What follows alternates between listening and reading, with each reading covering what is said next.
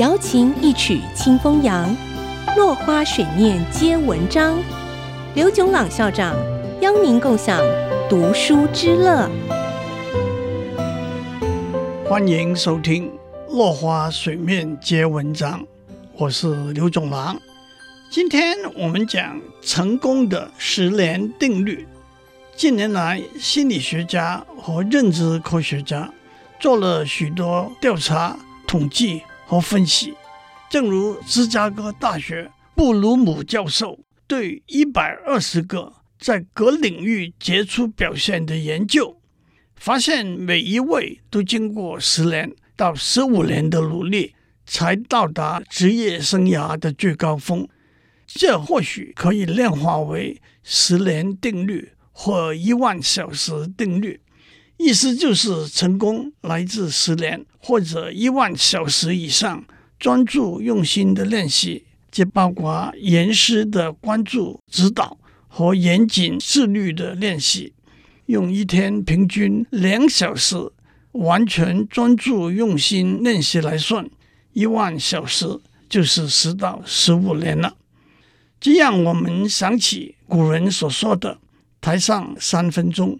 台下十年功，这不就是科学家在诺贝尔奖的颁奖台上，运动员在奥林匹克竞赛场上，跟外科医师在手术台上的成就吗？杜甫有两句诗：“读书破万卷，下笔如有神。”破这个字有三重含义：一是翻了又翻，把书都翻破了。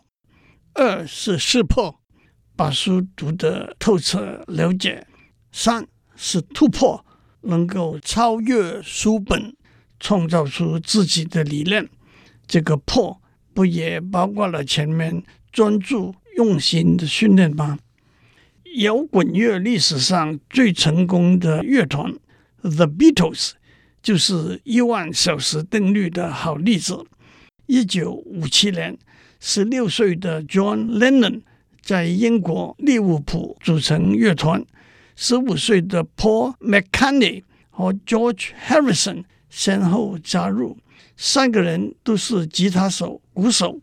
一直到一九六二年 Ringo Starr 加入，才固定下来。一九六二年开始出唱片，在欧洲巡回演出。一九六四年在美国演出。轰动全球，他们许多脍炙人口的歌曲，如《I Want to Hold Your Hand》、《Michelle》、《Hey Jude》、《Yesterday》等。半世纪以来，披头士对流行音乐的影响非常庞大。我要强调的是，在一九六零年八月，披头士得到一纸在德国汉堡夜总会演出的合约。虽然那不是什么了不起的机会，汉堡也算不上摇滚乐的重镇，赚的钱也不多。夜总会里头的环境和气氛也不怎么样，听众也不懂得欣赏他们。他们从一九六零年八月到一九六二年年底，一共去了汉堡五次，演出两百七十天，在那里一星期七天。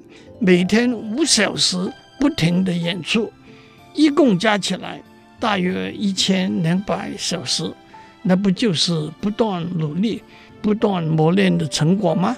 我们先讲到这里，下次再多讲几个十年定律的范例。